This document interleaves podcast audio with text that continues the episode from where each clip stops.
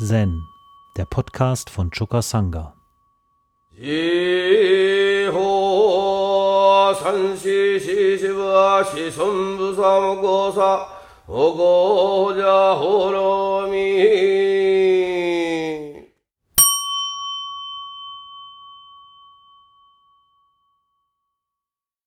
Es geht nochmal um Joshu.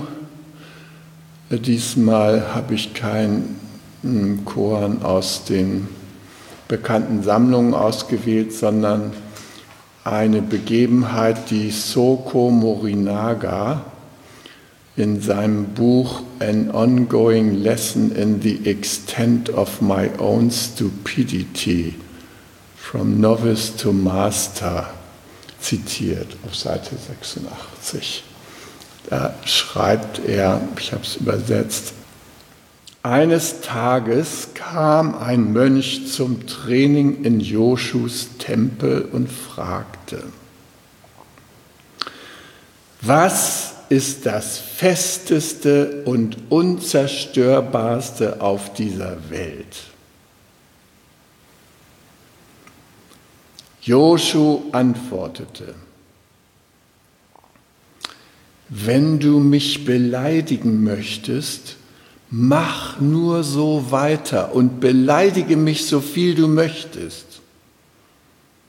Wenn dir deine anfänglichen Machenschaften nicht genügen, gieße noch mehr Öl ins Feuer. Wenn du mich anspucken willst, nur zu, dann spucke mich an nach Herzenslust. Wenn dir Spein nicht reicht, Fülle einen Eimer mit schlammigem Wasser und kipp ihn über mir aus.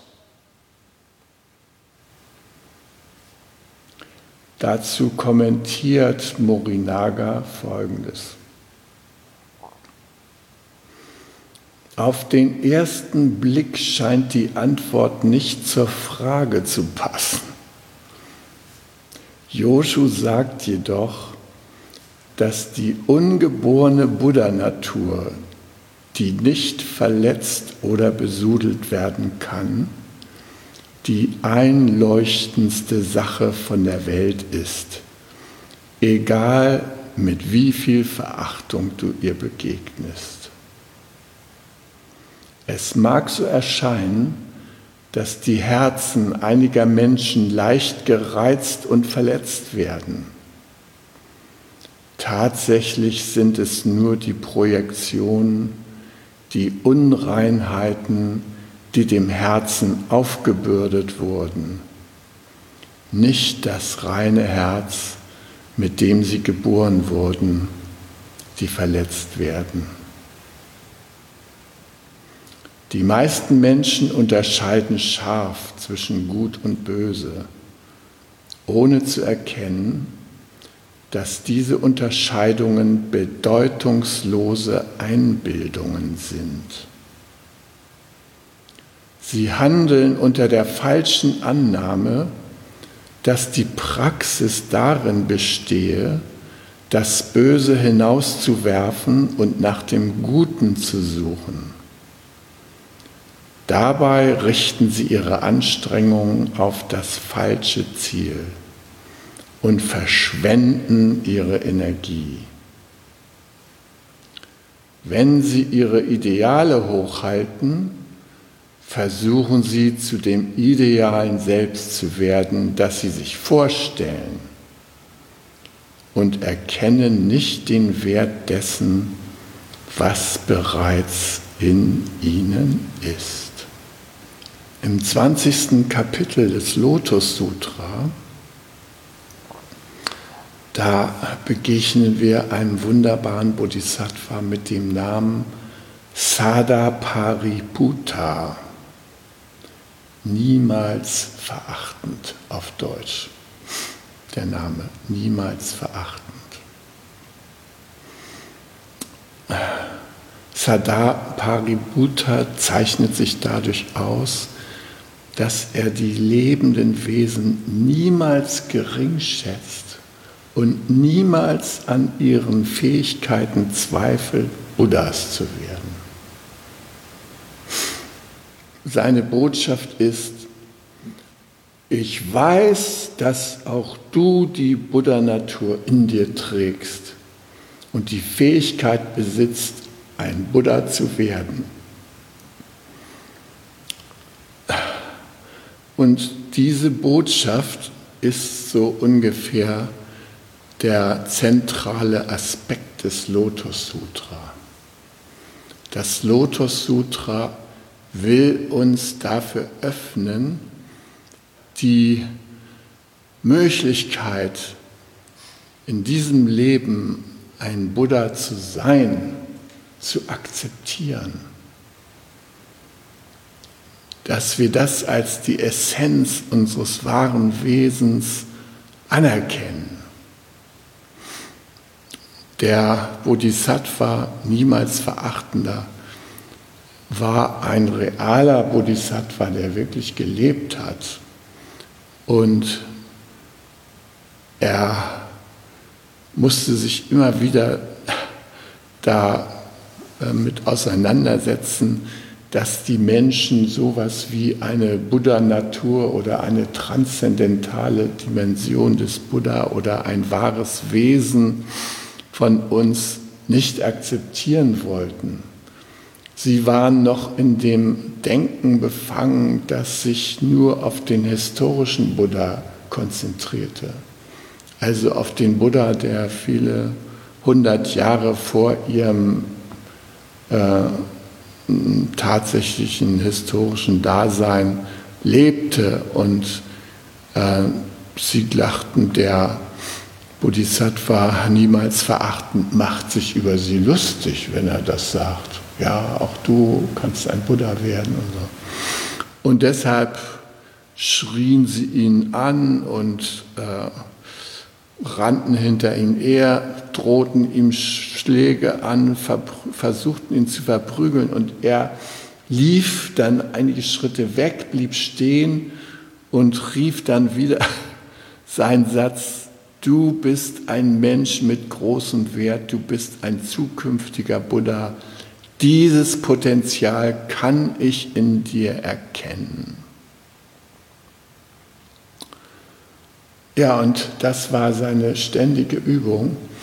Und dieser Bodhisattva Sadapariputa, der ist, äh, steht gleich am Anfang bei der Beschreibung der Bodhisattvas wo es um die Ebene geht, nachdem man die historische Ebene der Wahrheit äh, sich damit beschäftigt hat und mit der transzendentalen sich auch schon befasst hat, dass man ins Handeln kommt. Er ist also einer der handelnden Bodhisattvas, die die Dimension des Praktischen in das Leben bringen und der sich aussetzt mit den Widerständen und Widersprüchen, die man da erlebt. Es ist nicht leicht, den Menschen nahezubringen, was für wunderbare Wesen sie sind im tiefsten Innern. Viele glauben das nicht. Die denken, wir wollen sie verarschen, ja? Hör doch auf, so zu reden. Das gehört zu jedem guten Seminar hinterher eine Seminarkritik.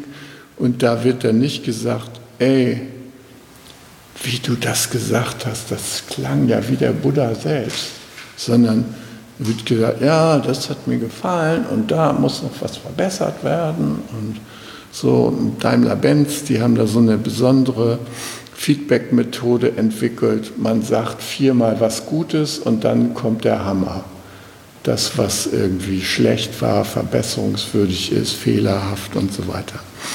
Dieser Bodhisattva bewegt sich nicht auf dieser Ebene. Er ist immer wertschätzend.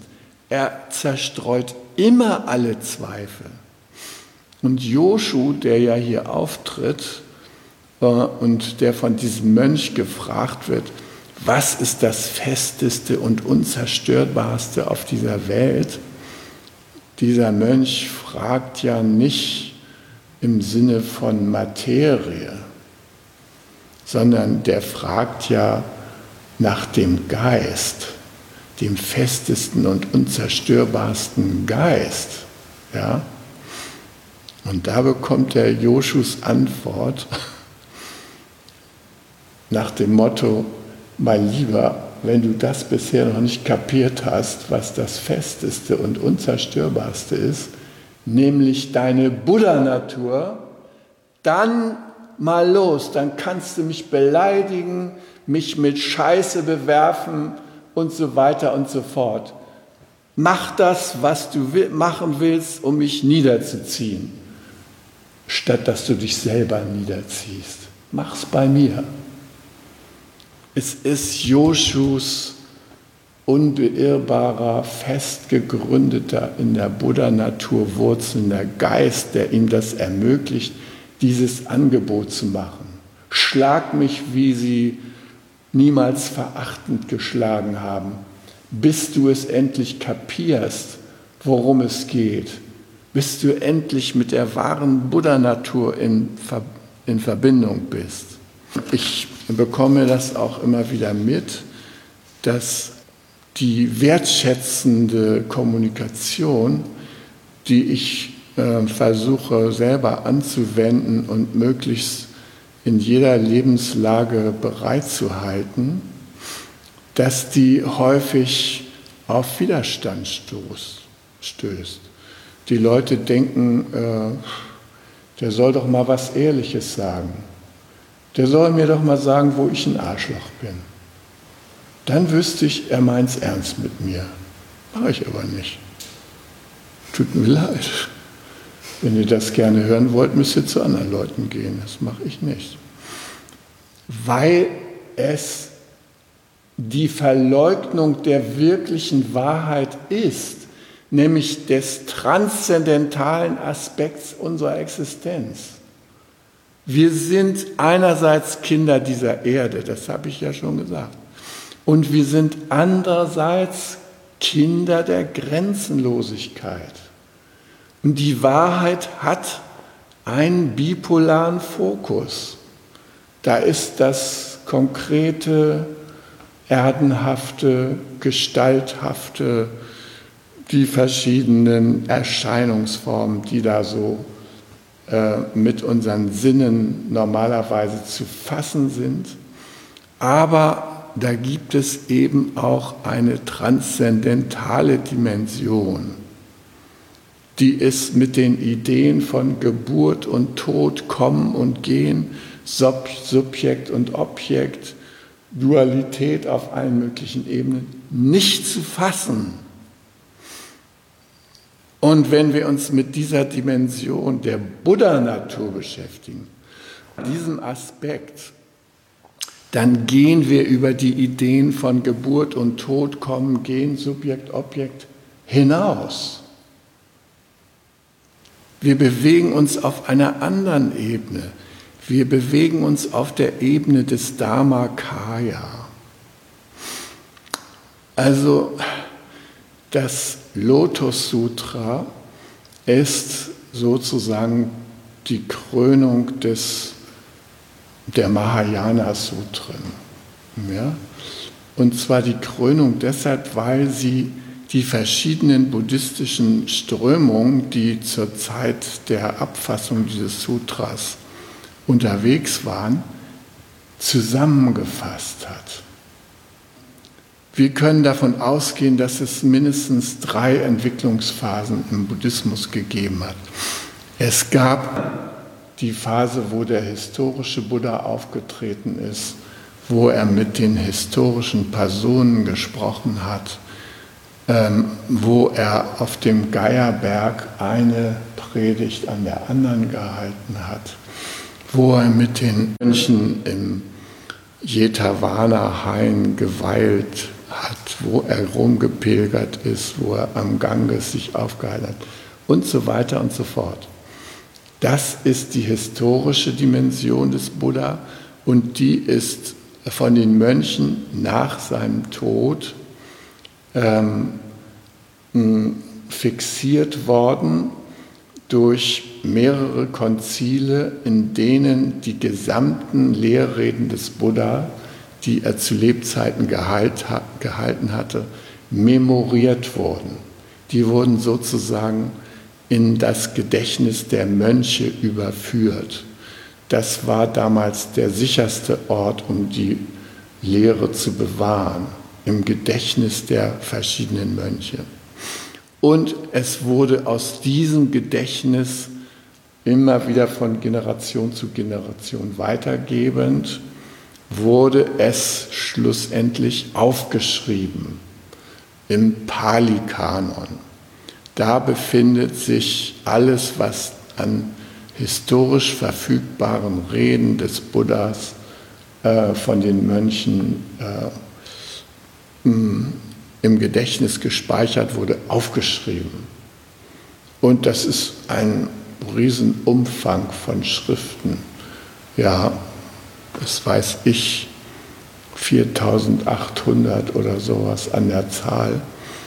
Der, der Umfang der Bibel wird bei weitem überschritten, allein mit diesen ganzen Lehrreden des Buddha. Und es hat sich eine Richtung nach dem äh, Tod des Buddha entwickelt, die versuchte, sich streng an diese Anleitung des Buddha zu halten, streng an das, was da an Lehre übermittelt wurde.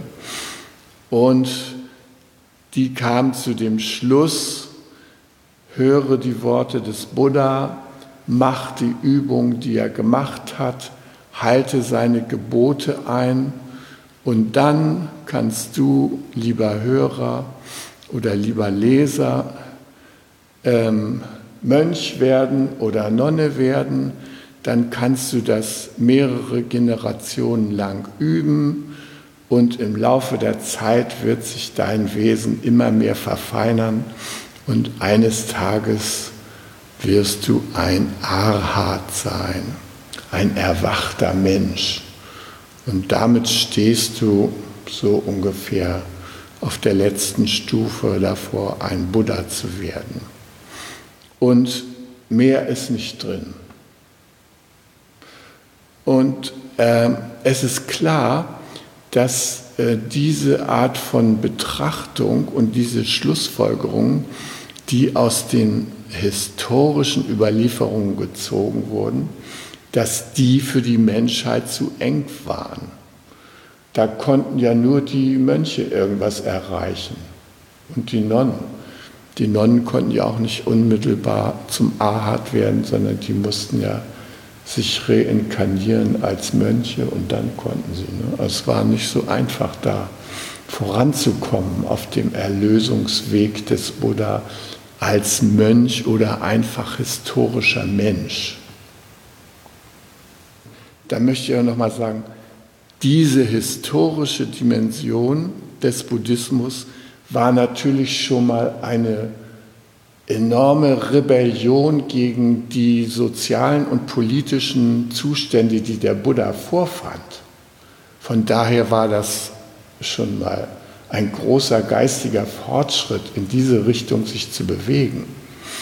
Ja, aber er schloss eben sehr viele Menschen von der Befreiung und der Erlösung letztlich aus weil er nur ein Nadelöhr für sie vorsah, zur Erleuchtung zu kommen. Und deshalb stellte sich die Frage, wenn der Buddha ins ewige Nirvana eingeht, wie wirkt er denn dann? War der jetzt so und so viel tausend Inkarnationen unterwegs um einmal 40 Jahre lang zu reden und dann für ewig zu verschwinden in diesem Universum? Oder ist seine Kraft immer noch da? Und bei der Betrachtung dieser Frage sind die Menschen dazu gekommen, es muss eine Dimension der Wahrheit geben, die es uns hier Lebenden ermöglicht, uns lebendig mit der Buddha-Lehre zu verbinden. Und da hat sich, äh, deshalb haben sich sehr bald, also als erstes hat sich die Schule der Alten, Theravada, die Älteren, die nur an den historisch überlieferten Tatsachen festhalten wollten, entwickelt. Aber kurze Zeit nachdem der Buddha verstorben war, ins ewige Nirvana eingegangen. Da bildeten sich lauter verschiedene Schulen. Es sind 18 Schulen bekannt, aber es sind wahrscheinlich 25 bis 26 Schulen gewesen. Und diese Schulen haben die Lehre des Buddha weiter verkündet und weiterentwickelt. Also die erste Phase waren die Mahasangikas. Die haben gesagt, äh, nee, also was die Alten da lehren, dass man nur als Mönch vorankommen kann, das, das kann nicht sein. Das, der Buddha hat uns mehr hinterlassen. Das muss eine Hörenge gewesen sein. Das haben Menschen gehört und die haben nicht den Buddha in seiner vollständigen Dimension wahrgenommen. Und so ist es zur transzendentalen Dimension gekommen, also ein Wahrheitsaspekt des Buddhas, eine Existenzform des Buddhas, da erscheint der Buddha als lebendige Realität, als Dharmakaya, als Dharmakörper. Und wenn wir uns himmelwärts der Grenzenlosigkeit hin gegenüber öffnen, dann können wir das ohne weiteres auch selbst erleben. Die transzendentale Dimension der Existenz die teilt sich uns genauso mit wie die historische. Historisch gehen wir als Christoph Jürgen, äh, Andreas, Zoe und André hier durch die Halle. Ja? Aber gleichzeitig sind wir Empfänger und Verkörperer einer überhistorischen Dimension einer transzendentalen Dimension. Die transzendentale Dimension, wenn man sie mal auf das Irdische runterbrechen will, die verhält sich so wie das Nasse des Ozeans zum Wellenschlag des Wassers. Das Nasse ist überall im Wasser. Die Welle das sind immer so einzelne Abschnitte auf der Oberfläche des Ozeans. Ja? Also, wir haben immer die Essenz des Ozeans in uns und gleichzeitig gibt es da Wellen, die entstehen und vergehen.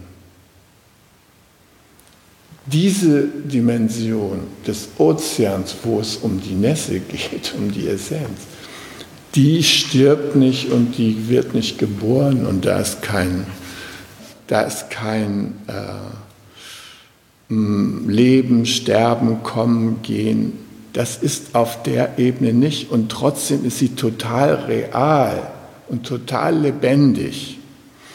Und das äh, Lotus Sutra, das versucht den Menschen indem es einmal die historische Dimension des Buddha darstellt und aufzeichnet und andererseits aber auch seine transzendentale Dimension darstellt, uns näher zu bringen, dass wir, wir ganz normale Menschen, dass wir in der Lage sind, zu dieser transzendentalen Dimension Kontakt aufzunehmen und damit Buddha-Natur, die potenziell in uns da ist, zu verwirklichen. Es geht ja darum, dass wir das in die Wirklichkeit bringen. Und wir müssen auch sehen, dass der Buddhismus sich ständig weiterentwickelt. Wenn er nicht diese Ebene gehabt hätte, der transzendentalen äh, Existenz, dann gäbe es ja gar keine Weiterentwicklung. Dann hätten wir halt nur den historischen Buddha, so Berichte wie von Jesus in der Bibel und Schluss. Und dann könnte man sagen, ja gut, das war damals eine interessante Persönlichkeit, interessant, was er so alles gesagt hat und so weiter. Aber was hat das mit meiner heutigen Zeit zu tun? Nee. Die Anverwandlung an die heutige Zeit, die geschieht über die transzendentale Dimension, sprich die Buddha-Natur.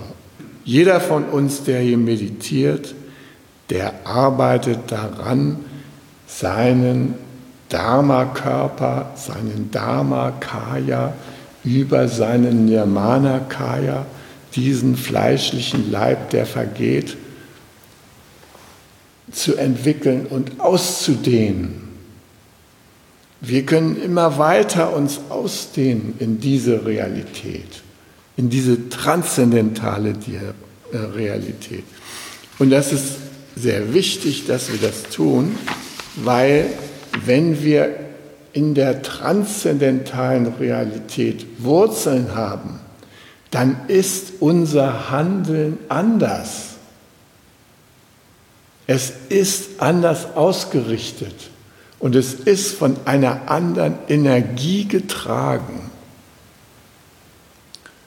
Und das gibt uns die Fähigkeit, zu anderen zu sagen, pissen mich doch an,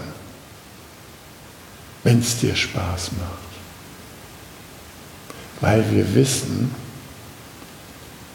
die Essenz in uns lässt sich gar nicht durch Anpissen beschmutzen. Sie ist einfach rein da. Und sie überdauert auch unser irdisches Leben. Sie ist einfach eine transzendentale Tatsache.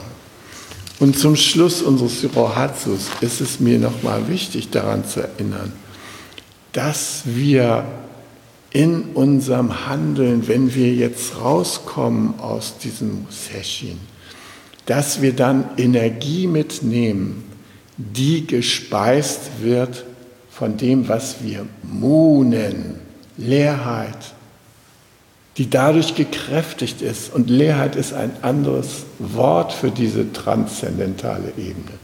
Wir sind mit dieser transzendentalen Ebene in Verbindung und damit handelnd auf der historischen Ebene können wir unentwegt viel bewegen, weil wir nicht wie das begrenzte Batteriemodell nur so eine kleine Grundausstattung von Kraft mitbringen, sondern weil wir uns in Shasho hinstellen können, Himmel und Erde verbinden und die gesamte kosmische Vitalität in uns aufnehmen können. Der kleine Junge da, der Helfer von Gute, ja, der sieht den immer seinen Finger heben. Und kommen da Besucher vorbei, da sagt er, ja, äh, die fragen dann, was lehrt denn dein Meister? Na, der hebt er so seinen Finger. Ja, der hebt seinen Finger ohne transzendentale Ebene. Der hebt er so einen Finger, den man abschneiden kann. Und das passiert ja auch in dem Chor. Gute kommt dahinter, was er da den Gästen da vorführt, ja, und schneidet ihm den Finger ab. Weil das Echte kann nur gelebt werden mit der Power des Transzendentalen. Sonst ist es nicht das Echte. Sonst sind wir neben der Spur. Und das ist mir wichtig, dass wir aus diesem Session rausgehen mit der Kraft, Authentizität und Echtheit in jeder unserer Handlung zum Ausdruck zu bringen, weil wir Rückbindung leben. Rückbindung an die transzendentale Ebene des Buddhismus. Und dann kann er auch weiterleben. Wir rezitieren hier manchmal die ganze Reihe von Meistern, die seit dem Buddha gelebt haben und bis zu uns den Dharma überliefert haben.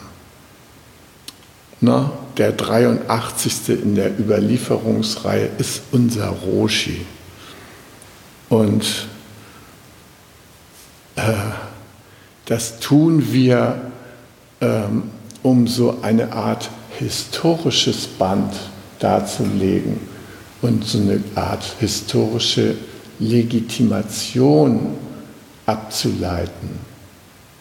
Aber diese historische Legitimation wäre nichts wert, wenn nicht der jeweilige existierende buddhistische Lehrer oder Schüler diese Transzendenz, die da überliefert worden ist, nicht in seinem Leben verwirklichen würde.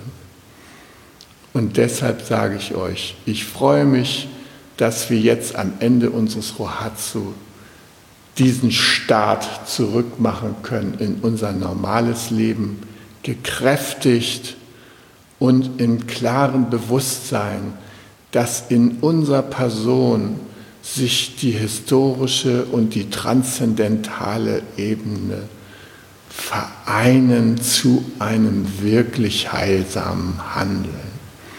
Und da wünsche ich euch alles Gute. Hi. Um jungen Menschen den Aufenthalt im Togenji zu ermöglichen, bitten wir um ihre Spende.